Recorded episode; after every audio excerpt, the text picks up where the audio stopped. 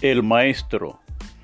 El maestro cuya labor se desenvolvía entre el conuco y el aula, se llevó el libro debajo del sobaco, y el calor derritió entonces las palabras, y las imágenes de colores de los padres de la patria rodaron convertidas en melcocha por debajo de la camisa caliente y pedagógica.